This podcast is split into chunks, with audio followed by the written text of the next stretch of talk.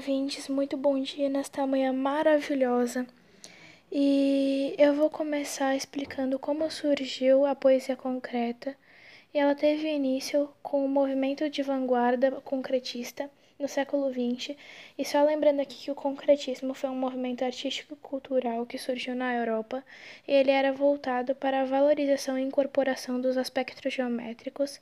E em 1952, a poesia concreta teve seu marco inicial através da publicação da revista Noi Grandes, fundada por três poetas, mas não foi consolidada, e sim em 1956 com a Exposição Nacional de Arte Con Concreta em São Paulo, e aí ela foi classificada como uma nova e inusitada vertente da literatura brasileira.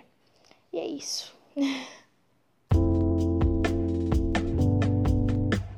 As principais características da poesia concreta são: uso da linguagem verbal e não verbal, experimentalismo poético, poesia visual, efeitos gráficos sonoros e semânticos, aspectos geométricos, supressão do verso e estrofe, desaparecimento do eu lírico, eliminação da poesia intimista e racionalismo.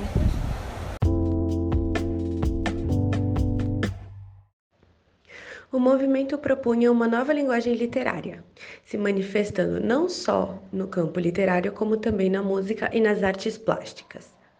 A poesia concreta, também chamada de poema-objeto, explora os aspectos gráficos, ou seja, o autor cria uma relação íntima entre a palavra, a sonoridade e a imagem. Por esse motivo, a poesia concreta é visual, vanguardista e não formal, sendo destituída da estrutura poética de metrificação e versificação.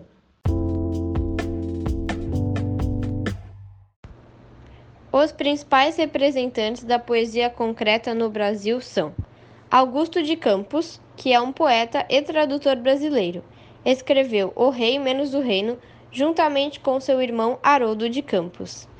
Décio Pignatari foi um publicitário, poeta, ator, ensaísta, professor e tradutor brasileiro.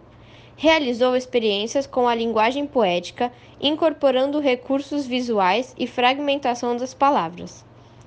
Haroldo de Campos foi um poeta e tradutor brasileiro. Ferreira Goulart foi um escritor, poeta, crítico de arte, biógrafo, tradutor, memorialista e ensaísta brasileiro, além de ser um dos fundadores do neoconcretismo.